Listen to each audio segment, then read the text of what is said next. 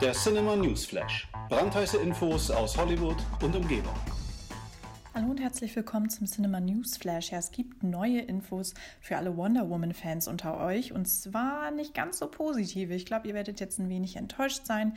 Äh, Gal Gadot, die natürlich Wonder Woman spielt, gab nämlich jetzt auf ihrem Instagram-Account bekannt, dass sich das Sequel zu Wonder Woman um einiges weiter nach hinten verschieben wird. Genauer gesagt erscheint Wonder Woman 1984 jetzt doch nicht am 1. November 2019, sondern erst am 5. Juni 2020. Ja, das ist erstmal eine Nachricht, die muss man verkraften. Die Schauspielerin freut sich aber anscheinend darüber, denn sie sagte, äh, ja, dass die Fortsetzung jetzt doch auf den rechtmäßigen Platz im Sommer rücken kann und das freut sie sehr. Ja, auch äh, The Hollywood Reporter berichtete, dass Warner Brothers ähm, ja auch bekannt gab, dass Wonder Woman 1984 mit dem Sommerrelease den Erfolg des Vorgängers wiederholen wolle. Also da ja, ist man sich anscheinend einig und äh, Patty Jenkins, die natürlich auch das neue Abenteuer von Wonder Woman wieder auf die die Leinwand bringen wird, hat jetzt also doch noch ein bisschen mehr Zeit, um an, den, um an dem Abenteuer zu tüfteln.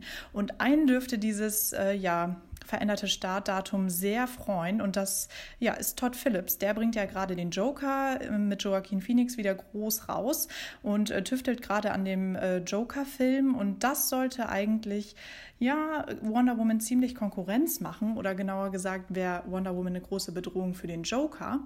Ähm, der sollte nämlich ursprünglich nur wenige Wochen vor Wonder Woman 1984 erscheinen. Und der hat jetzt also ja da nicht ganz so viel ähm, Konkurrenz. Von daher dürfte der der sich da sehr drüber freuen. Äh, wann genau Wonder Woman 1984 bei uns erscheint, ist noch nicht bekannt, aber wir wissen natürlich, Gal Gadot, ähm, Chris Pine oder auch Kristen Wiig werden dabei sein. Also das klingt schon mal sehr, sehr cool. Ich freue mich auch schon drauf und wenn es da was Neues gibt, erfahrt ihr es natürlich.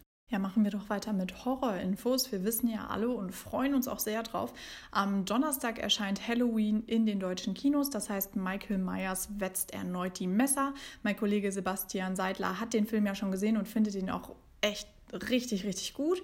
Wenn ihr die Review noch nicht äh, gesehen habt, schaut sie euch an. Die findet ihr auf unserer äh, Website. Nun soll aber ein anderer Maskenmann erneut den großen Leinwandauftritt bekommen. Und zwar handelt es sich um Jason aus Freitag der 13. Und der wird von keinem geringeren als LeBron James wieder auf die Leinwand gebracht. So sieht es jedenfalls aus.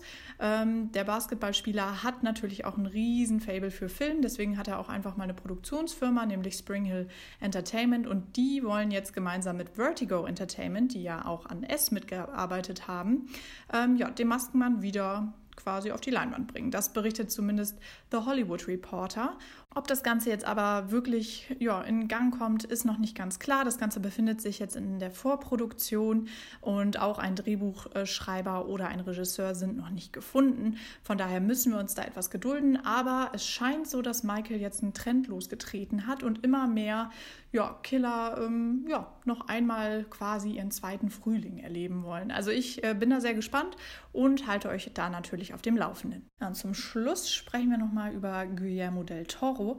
Der Regisseur ist ja zurzeit wirklich in aller Munde, wahnsinnig erfolgreich, räumte gerade einen Oscar ähm, ja, als bester Regisseur für The Shape of Water ab. Das ist wirklich ein super Film, wenn ihr den noch nicht gesehen habt. Schaut ihn euch an und der Regisseur wandert jetzt zu Netflix, jedenfalls für sein neues Projekt. Und zwar ja, will er Pinocchio wieder groß rausbringen. Und ähm, das Ganze soll ein Stop-Motion-Film werden. Also das klingt wirklich, wirklich interessant.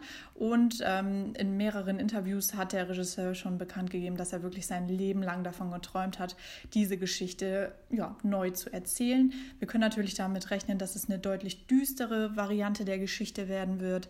Und ähm, das, ja, macht mich sehr, sehr neugierig. Ähm, die Jim Henson Company arbeitet da mit an der Sache und auch Shadow Machine. Wie das am Ende aussieht, können wir natürlich noch nicht sagen. Aber wenn das so ein richtiges Wunschprojekt des Mexikaners ist, dann kann man davon ausgehen, dass das was ganz, ganz Tolles werden wird. Die Produktion soll in diesem Herbst beginnen und ja, da können wir uns wirklich schon drauf freuen.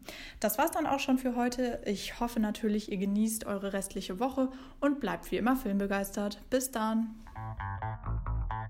Der Cinema News Flash. Brandheiße Infos aus Hollywood und Umgebung.